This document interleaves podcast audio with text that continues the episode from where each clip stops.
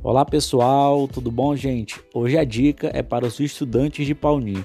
Gente, vamos aproveitar essa pandemia do Covid-19 para estudar em casa.